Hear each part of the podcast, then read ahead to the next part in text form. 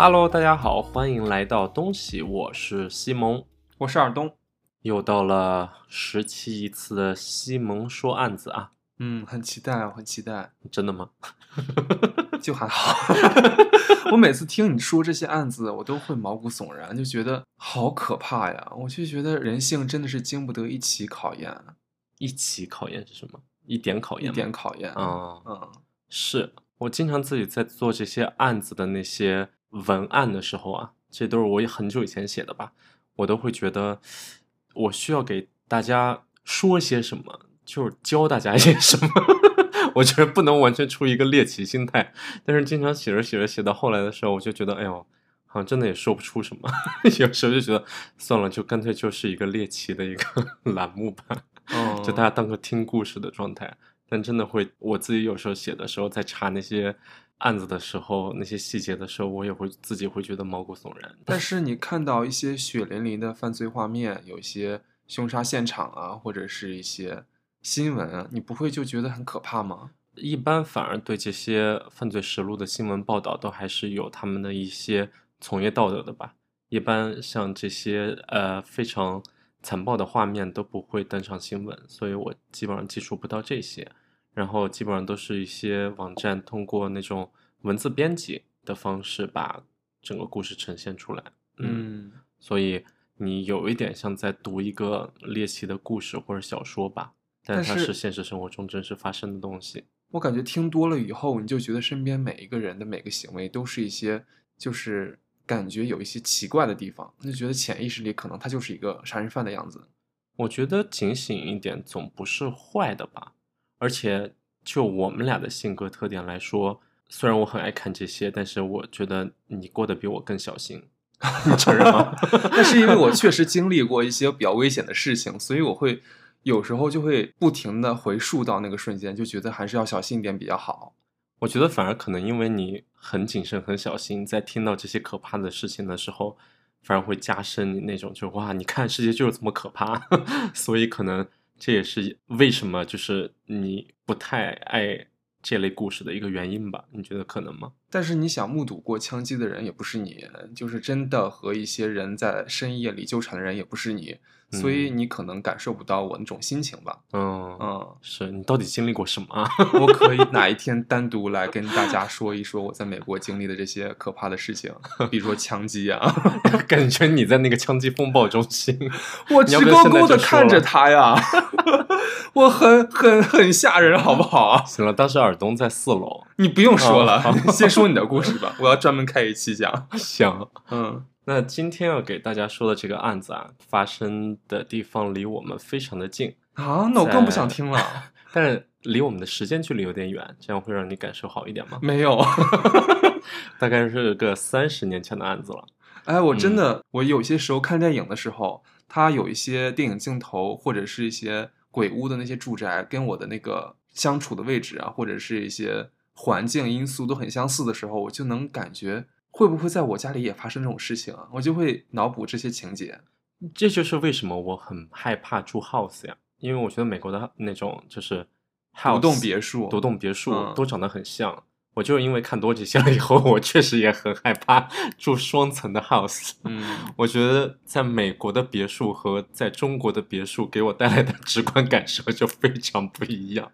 你每次经过一些别墅的时候，就觉得哇塞，你看这个装修啊，这个草啊，然后这个院子啊，我就会觉得周围怎么没有栏杆？它那个门上有没有防盗措施？它那个烟筒是不是封住的？我就会想这些东西。是，而且美国的很多那种 house，它都是那种怎么说木板结构，然后经常走到二楼的时候，不是就会嘎吱嘎咯吱咯？吱咯吱的响啊！对，，然后我就每次只要是那种木板结构的房子，我只要走进去，我看到这种结构，我就不想继续住在里头了，而且美国的这种房子都是木质的。对啊，你想国内的时候想别墅，那真的就是豪宅；这边的时候想别墅，我总觉得是鬼屋。我也觉得啊，好的，说回故事啊，这个案子呢发生的地方离我们非常近，我们呢是在伊利诺伊州，它发生在印第安纳州，啊，相邻啊，就真的是很近的啊。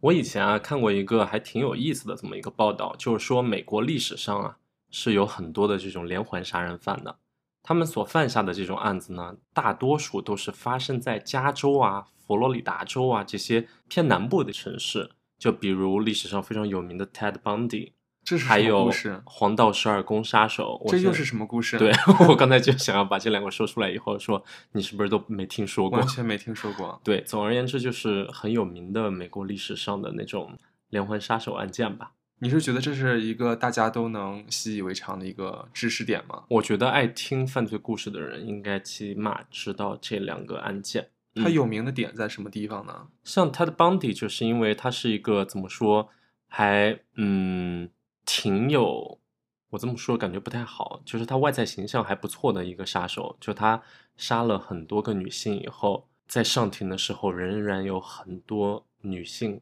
向他表白。哈，就是他是一个，即使被很多媒体在报道案件的时候都说他是一个很有魅力的杀人犯，有这么一个，个 title。这是什么道德的沦丧的一个？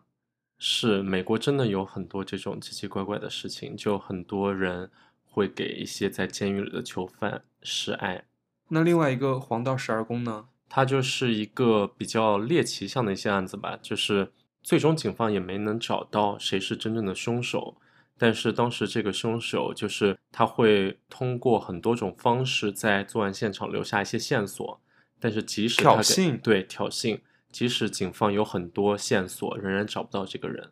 他有点像是我不知道你知不知道那个小李子里昂纳多演的那嗯个《Catch Me If You Can》，有个猫鼠游戏好像。我没有看过对，有点类似于这个故事的一个原型。哦。，嗯，总之是一个很狡猾的凶手吧。到现在也没有抓到吗？嗯，估计都死了吧？那都是很早期的案子了。好吧，嗯，总而言之啊，美国历史上非常臭名昭著的这些连环杀人犯，就是常分布于加州和佛罗里达州 这种天气比较暖和的城市。什么鬼？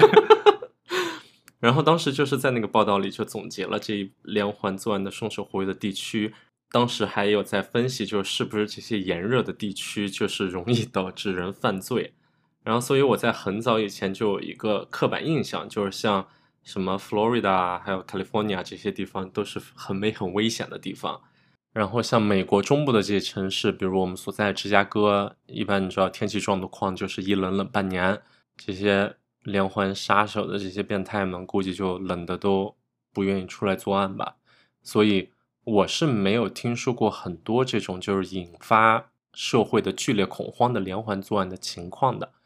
这就导致了，在我刚知道今天的这个案子的时候，就是真的是也是让我又惊又怕的。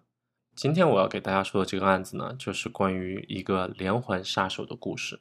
杀了好多人哦。嗯，这个故事呢，发生在九十年代的印第安纳，也就像我刚才说的，已经离现在有三十年了。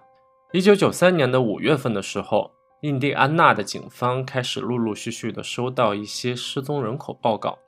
这些失踪人口呢，有两个共性，一个就是他们都是 gay，也就是同志的这么一个情况，还有一个就是往往他们最后一次被人看见的这么一个情况啊，都是他们在去城里的夜店玩完以后就消失不见了的这么一个情况。当时是九十年代，也就是美国的同性恋权益还没有非常完善的这么一个时候。当时很多关于类似案件的失踪人口报告都没有受到警方的足够重视。在很多当时警方眼里，关于 gay 的这么一个群体，可以说得上是离经叛道的这么一个群体。有关这个事件的一个纪录片里，其中一位失踪男孩的母亲在当时称，他在报案以后得到警方的回复是，让他等到三十天之后再重新来报案，三十天之后都过了追诉期吧？感觉对吧？三十天是不是有点太久了？太久了，就一般一些案件就是二十四四小时。对我以前听说过一个发生在近几年发生在芝加哥的一个案子，当时警方让那个失踪孩子的母亲，大概是说过七十二小时以后你再来报警。我当时就就已经被这个七十二小时都已经震惊到了，对啊，就是说怎么能这么不负责？看这个案子的纪录片说三十天以后你再来报警，那还需要你们警察找什么呀？对啊，人都已经我就不知道当时这个三十天的期限是对九十年代来说一个统一处理这种失踪案件的这么一个时间，还是说只是对 gay 这种性少数群体的这么一个处理时间。总之，当时警方给那位母亲给的理由就是，可能你儿子就只是想要一个更加自由的生活环境，所以他可能就自己离开了。什么鬼话？我觉得这样的回复在我看来就真的是荒谬，但同时也能反映当时美国社会对性少数群体的一种不重视的这么一个情况。这类性少数群体人口的失踪报道呢？在短短的两年之内，就收到了十多个报案。总之，在印第安纳州是呈现了这么一个激增的趋势的。然而呢，没有得到警方的足够重视。由于没有足够的线索，以及只知道有人不见了，而没有发现任何的尸体，所有人也从来没有把这一系列的失踪人口上升到一个连环作案的刑事案件去考虑它。直到警方在一九九五年收到了来自 Tony Harris 的报案，这一系列性少数群体人口失踪案件才开始正式得到了警方的重视。托尼，嗯，托尼，Tony Harris 只是警方为了保护这个线人给的这么一个化名。他是化名啊？嗯，只是化名。Tony 呢，在一个如常的周末和朋友们一块儿去到了 gay bar 玩，期间呢，认识到了一个自称叫做 Brian Smart 的人。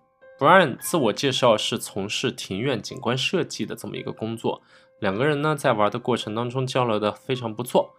随着时间越来越晚呢，Brian 就主动邀请了 Tony 去自己家里坐坐，说自己家里有个泳池啊，两个人可以继续去家里的泳池游游泳，然后继续喝点酒。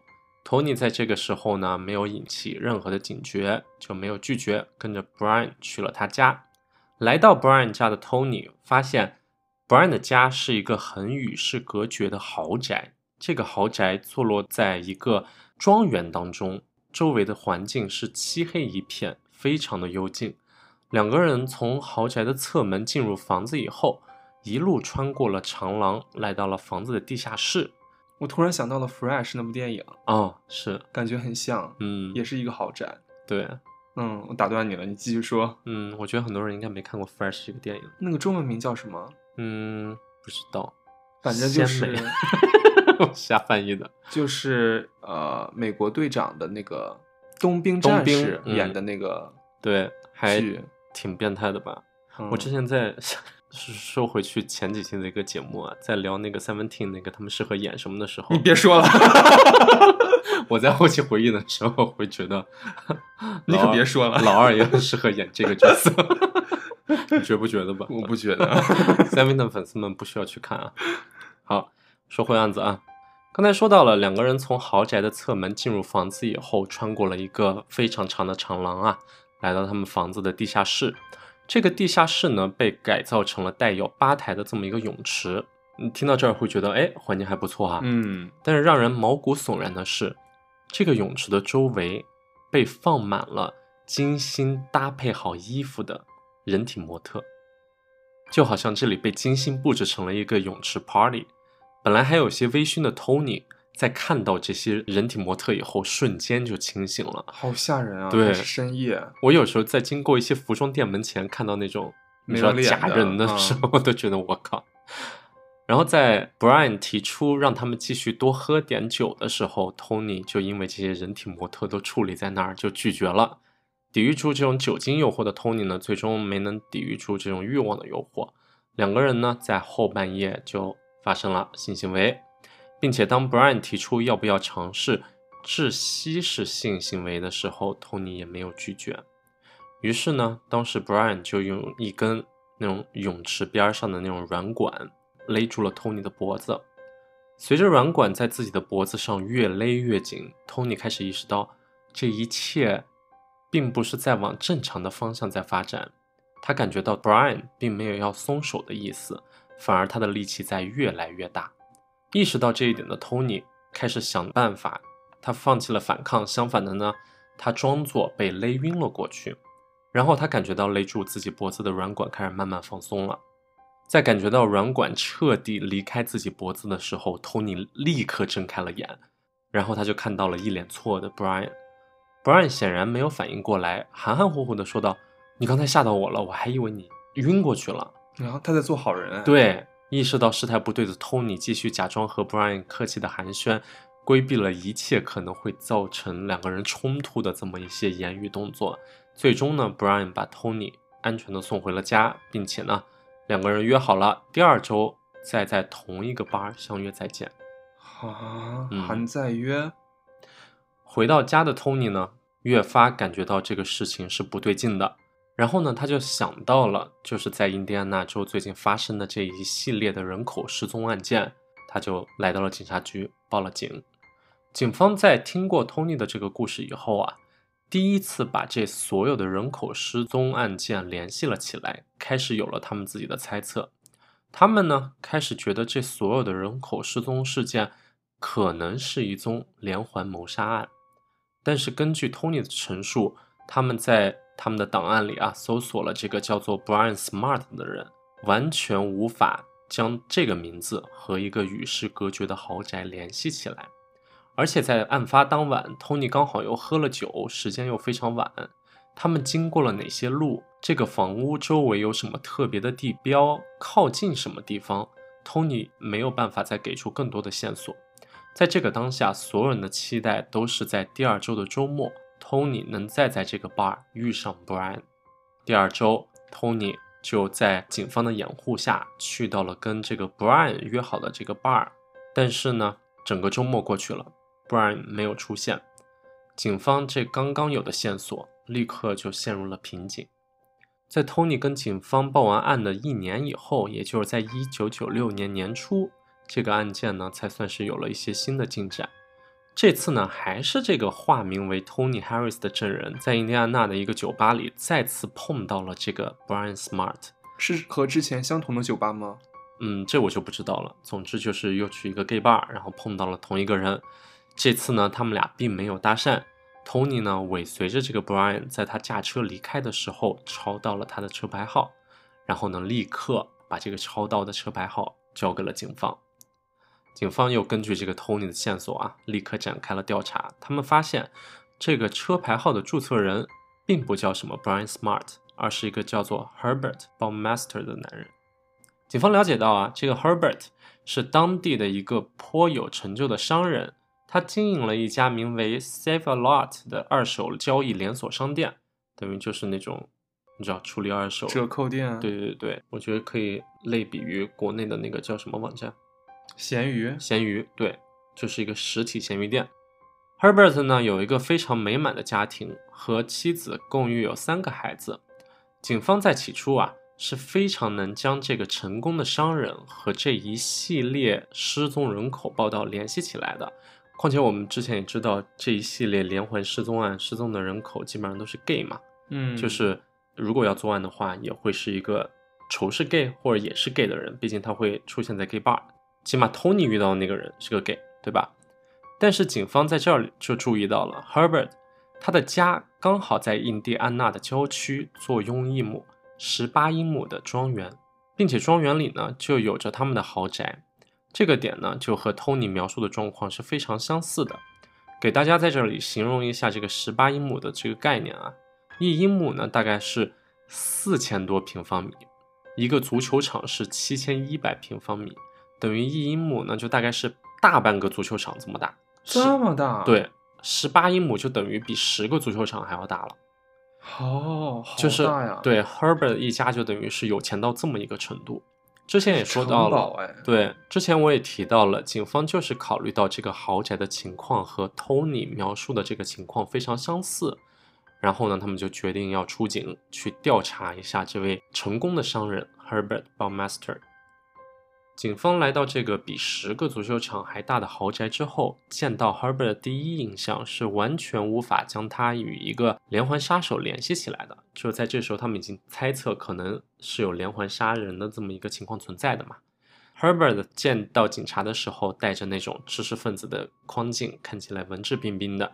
从他的背景，我们也知道他是当地一个非常成功的商业人士。在 Herbert 和警方刚见面的时候，可以说是给警方留下了一个非常好的这么一个印象。但是呢，就在警方表明了他们自己的来意之后，也就是告诉了 Herbert，你看，就是我们现在在处理这么一系列人口失踪事件，我们呢根据一些已知的线索，想要对你家进行一个搜索。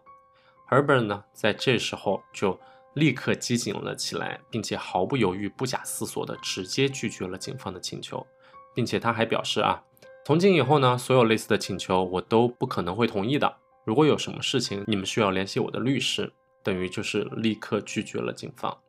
这不是在警方这儿就等于警方无法从 Herbert 这儿得到一些线索了吗？嗯，他都说的这么绝了慌张了的样子。但是我觉得也合理吧，就是警方如果突然向你们，如果你真的不是这么一个凶手的话，说要搜你家，你也怕他们栽赃你吧，并且还要在乎自己的商业名誉。如果真的进行搜索的话，可能被报道出来也是不好看呢。有道理。嗯，所以我觉得从目前为止来看，他的拒绝还算合理。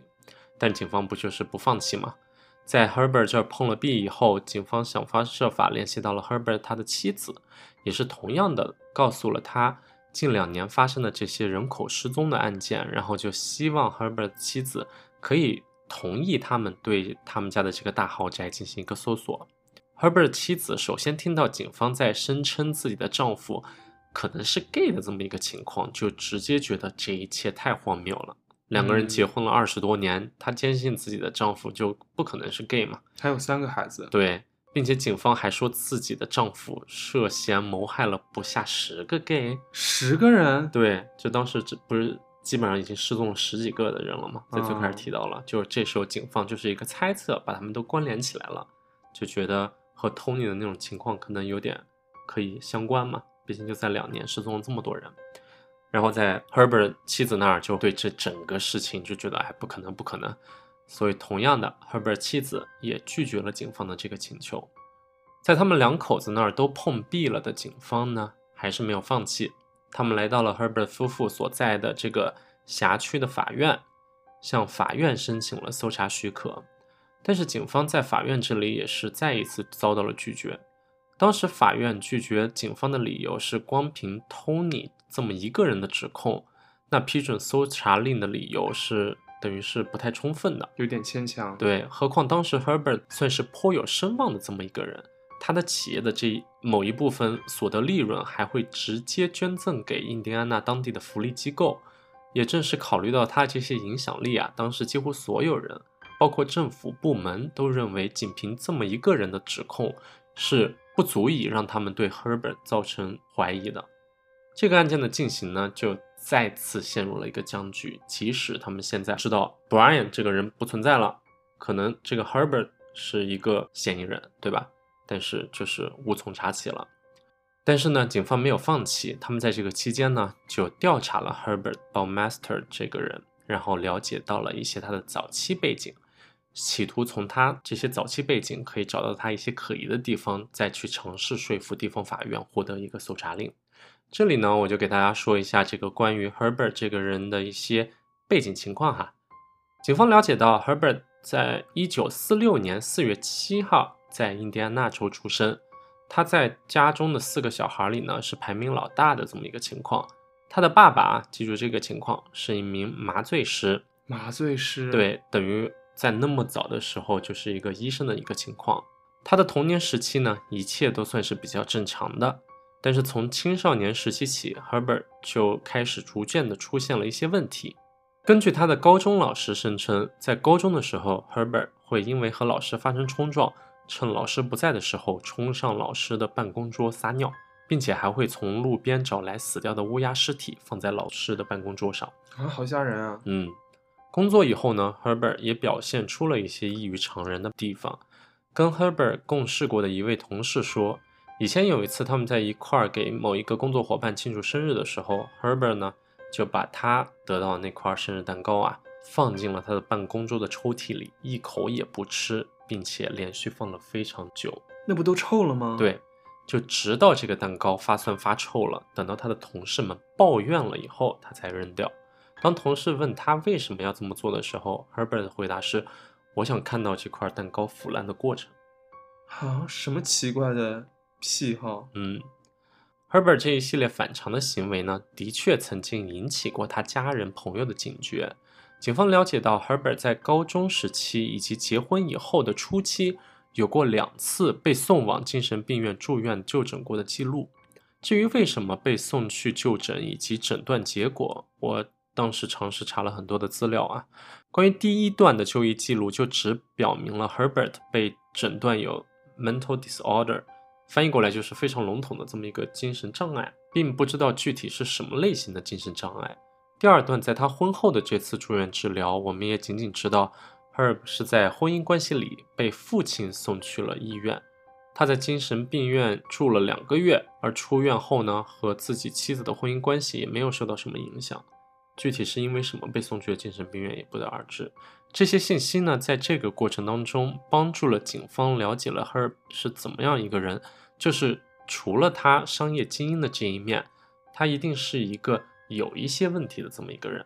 毕竟去了两次精神病院，对，但是光凭这些事情呢，警方也是无法将这些罪名加在 Herb 身上的，就是他还是无法把 Herb 和这一系列失踪人口关联起来。所以在当时的情况下，除了 Tony Miller 一个人的指控以外，其他任何警方得知的事情都没办法直接将嫌疑指向 Herb。但是谁也想不到的是，就在警方出现在 Herb 家的豪宅以后，短短的半年之间。The Bowmaster 一家就发生了剧烈的变化。呃，Master 是谁来着？他们的 last name，The Bowmaster。我完全没有记得他们的名字，因为我怕就是啊，其他人也听不太懂。对对对对对，对不起，就是他的名字叫 Herbert Bowmaster。一般指一个家庭的时候，就会以他们的姓氏嘛。嗯，好，说回来啊，其实这个家庭呢，在之前就呈现了不少的问题。一九九一年，这一家五口搬来了这个处于印第安纳的郊区的豪宅。因为事业上的压力啊，Herb 和他的妻子的关系就时常处于一种非常紧张的状态。Herb 经常会因为一些非常小的事情对妻子大吼大叫。因为两人之间这种紧张的关系呢，Herb 的妻子需要常常带着他们俩的三个孩子回到娘家那边。而 Herb 呢，就等于时常是一个人待在这个豪宅的这么一个情况的。在一九九四年的时候，Herb 扩展了他的这个二手交易商店的生意，在印第安纳开了他的第二家 Save a Lot。不如人意的是，在这第二家 Save a Lot 开起来以后啊，Herb 的公司啊就开始呈现出了亏损状态。可想而知，这个生意上的压力也就越发巨大了。这也就让 Herb 和他妻子的关系。因此变得更加的紧张了起来。事情来到九六年初，也就是警方对 Herb 一家进行了这个上门调查以后，Herb 的精神面貌更是呈现出了一个几近崩溃的状态，越发无心打理呈现下滑状态的事业了。最终呢，Herb 的公司在警方出现的半年以后，公司就破产了。好，那他这个房子该怎么办？你继续听说啊，这个整个下滑状态呈现了一个非常迅猛的姿态。可想而知呢，Herb 的妻子在这段时间内也是深受折磨的。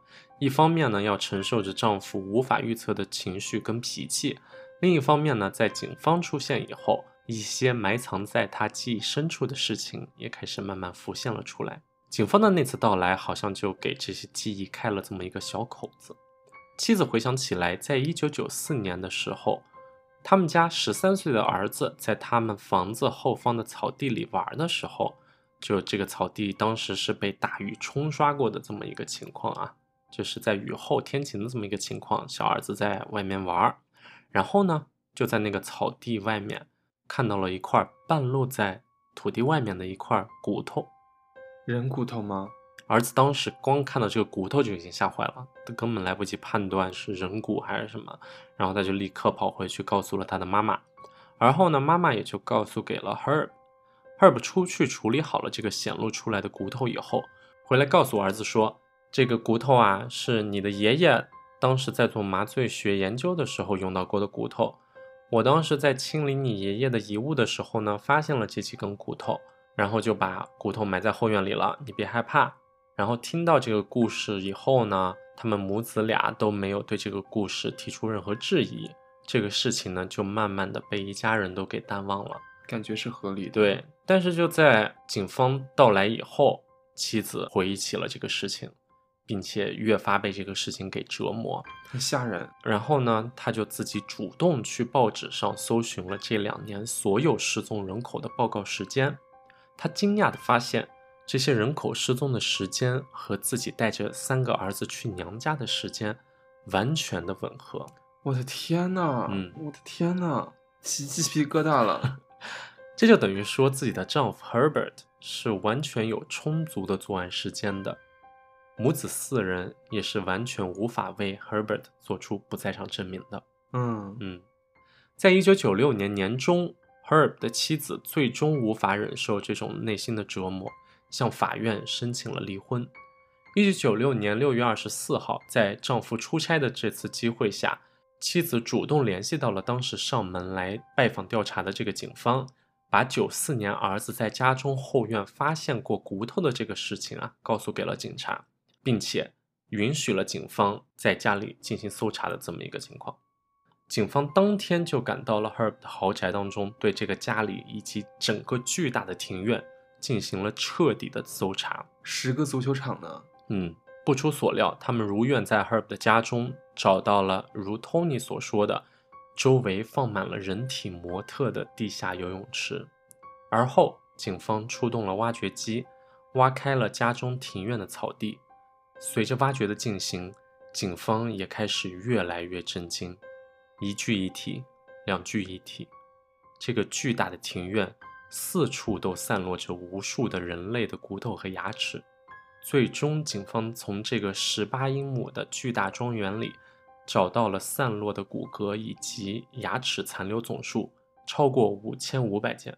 所以这些骨头都是分散的买的。嗯，最终法医根据骨骼判断，这些骨骼大约来自于十一名男性。我的天呐！这个事件迅速在新闻上轰动了全国，Herb 也瞬间如人间蒸发了一般不见了踪影。也就在这个事情上了新闻的一周以后，加拿大警方在加拿大的安大略州发现了于车内自杀的 Herbert。他出国了。嗯，他的手边留了一封长达三页的信，解释了一下说自己为什么要自杀。在信上呢，他提到了自己失败的婚姻，提到了自己失败的事业，却丝毫没有提到散落在他家后院里的十一具遗体，我的天呐，十一个人！就好像他对这一切毫不知情一样。这个案件在 Herbert Baumaster 自杀以后，有了一些意想不到的进展。早在1989年到1990年年中近两年的时间内，于印第安纳州以及相邻的俄亥俄州之间的一条国道上，沿路就发现过几具遇害的 gay 的遗体。当时这个轰动媒体的事件就以这条公路命名，被称为 I-70 路连环谋杀案。警方也是一直没有任何的线索。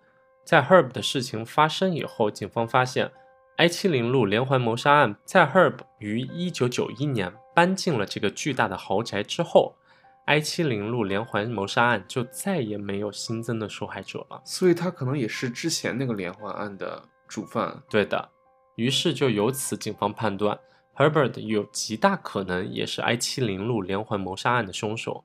在搬进了豪宅之后，新的遗体就不再需要扔在马路边了，埋在自家后院大概会更加安全。之前扔在马路边的遗体也没有引起任何警方的调查吗？就那时候调查，但是找不到任何线索，因为他是在高速公路边上，就是又没有任何监控，对吧？事后，在 Herb 妻子的配合下，证实了 I-70 路每次发现新的遗体的时间，都能与 Herb 开车出差经过 I 七零路的时间吻合。到今天为止，官方认定 Herbert Baumeister 在1980年到1996年这个期间，总共谋害了27名男子。我的天呐，太多人了吧！嗯，就是已经被官方认定了，就是他干的。这个故事基本上就已经说完了。故事的最后呢，告诉大家一个有意思的事情，有意思，这个故事嗯还有什么有意思的事情啊？就这个庄园如今啊是开放给世人参观的，主题呢就是鬼屋。我的天呐，不吓人吗？在发生过如此惊世骇俗的事情之后，这个庄园本来在2004年以240万美元的价格在市场上挂牌，最后呢以98万美元的价格完成了最终交易。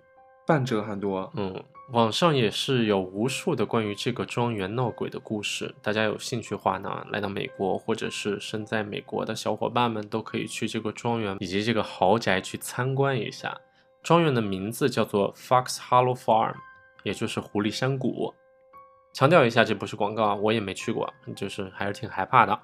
但是呢，我对这个豪宅有一个好奇，希望以后如果有去过的朋友们可以告诉我，我觉得还是别去了吧。这个豪宅的地下室的游泳池，是不是旁边还有那么多正在开 party 的人体模特？